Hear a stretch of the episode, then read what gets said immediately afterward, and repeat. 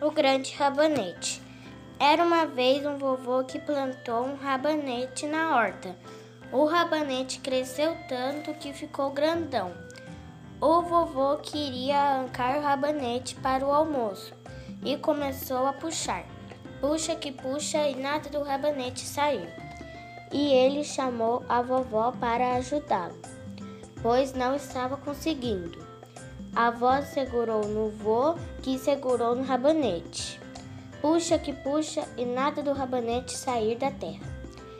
Então a avó chamou a neta para ajudar, que chamou o totó, que chamou o gato, um segurou no outro e começaram a puxar.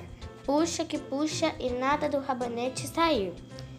Então o gato chamou o rato para ajudar a puxar. O rato segurou no gato, o gato segurou no totó, o totó na neta, a neta na avó, a avó no vô e o vô no rabanete. E plop! Conseguiram arrancar o rabanete da terra. Eu sou mais forte, disse o rato. O rabanete era tão grande que deu para todos comer. Sobrou até para a minhoca que passava por lá.